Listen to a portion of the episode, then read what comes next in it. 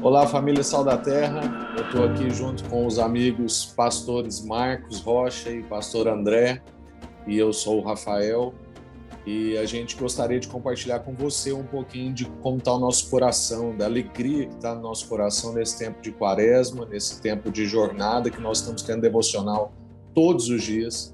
E eu gostaria que os amigos e depois eu compartilhasse assim uma coisa, uma coisa que salta ao seu coração de gratidão, de alegria por esse tempo que a gente viveu e ainda está vivendo.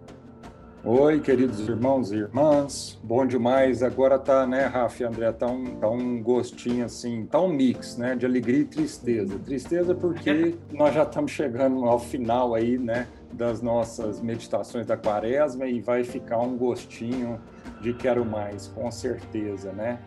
E muita alegria também, né? Muita alegria por ver tanta coisa bonita, né, que a gente viu nesses últimos 40 dias aí, né? E o que mais me chamou a atenção foi o nível de engajamento, o nível de participação da igreja, né? O nosso trabalho pastoral, né, Rafa e André, é, nossa missão, nosso objetivo é fazer discípulos de Jesus, né?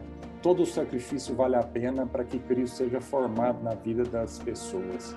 E ver a participação da igreja nessas reflexões da quaresma foi algo que alegrou muito o nosso coração, porque a gente começa a ver uma igreja onde mais pessoas estão engajando, estão participando, né, da meditação da palavra de Deus, da explanação, do estudo da palavra de Deus. Existe uma, uma, uma, pesquisa que diz que a média né, mundial de engajamento dos cristãos na igreja local é menos de 20%.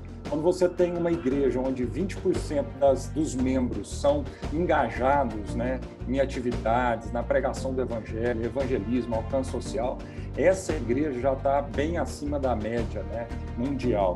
Então, nosso coração se alegra demais, porque cada vez mais nós estamos vendo é, mais e mais pessoas se engajarem né, nos processos, né, no ensino, na pregação, no alcance social da igreja. E com certeza foi uma constatação, né, o nível de engajamento. Nós tivemos então mais de 40 pessoas da igreja é, é, engajadas né, no ensino bíblico e também tivemos a participação de muita gente ouvindo, recebendo essas pílulas né, da palavra de Deus a cada dia. Pensam, maravilha. E para você, André, uma coisa assim que alegra seu coração com essa jornada? É como se só uma coisa fosse simples de tirar de tanta coisa interessante que eu vi. Assim, foi muito bom assim eu acordar enquanto ou ia levando a Manu para escola ou ia fazer antes da minha meditação, eu ouvi o podcast, né? Porque todo dia eu, eu, eu comecei a. Os primeiros dias foi muito bom, e aí eu fui entendendo que cada dia ia ser melhor. Porque primeiro aquela surpresa de saber quem ia falar. E aí eu ficava pensando nessas pessoas e aí eu fui vendo uma coisa que foi muito legal.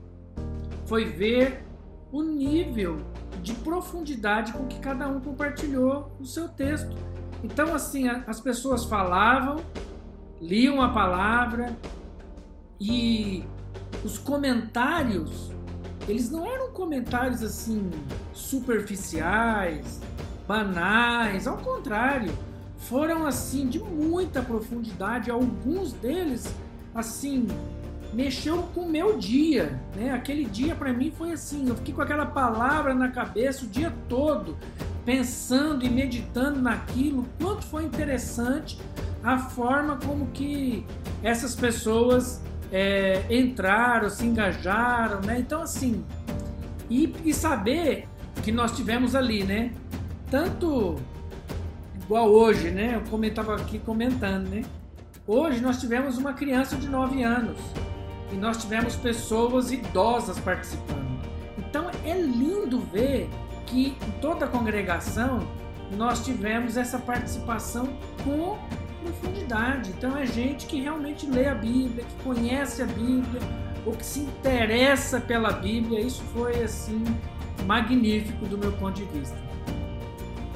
Bom, para o meu coração há uma coisa, o André quase pegou aqui, que é essa diversidade. Né? Então é a gente perceber participação da igreja com maturidade, profundidade na diversidade, que é uma coisa que a gente fala tanto como igreja, como Ministério Sal da Terra.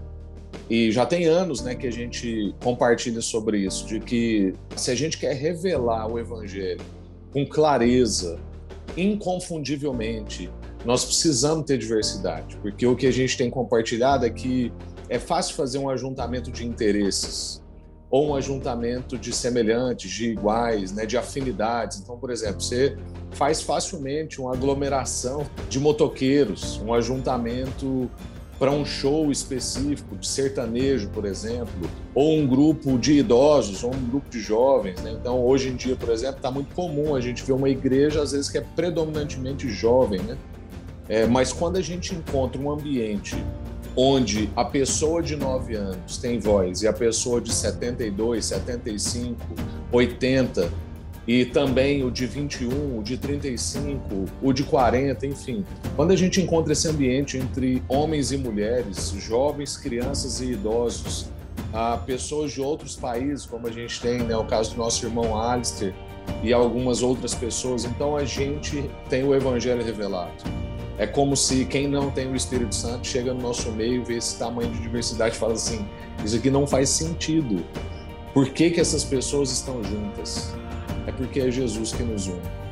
Então eu fiquei muito feliz com essa diversidade, é porque ela materializa, ela traduz, ela inspira, ela revela o Evangelho. Então a gente teve aqui hoje o nosso coração, a nossa alegria de ver a participação da igreja, a profundidade, a maturidade da reflexão e a diversidade do nosso meio que ajuda a gente a revelar o Evangelho, ajuda a gente a revelar que é Cristo que nos une e nada mais. Deus te abençoe, fica na paz. Obrigado, Pastor André, Pastor Marcos. Um abração para todos aí, viu? E seguimos em frente. Amém. Rafa, queria fazer um desafio. Eu não posso sair daqui sem fazer esse desafio. Por favor. Eu vou sentir falta demais desse podcast de manhã. Ana Laura, ajuda a gente a fazer mais. É bom demais.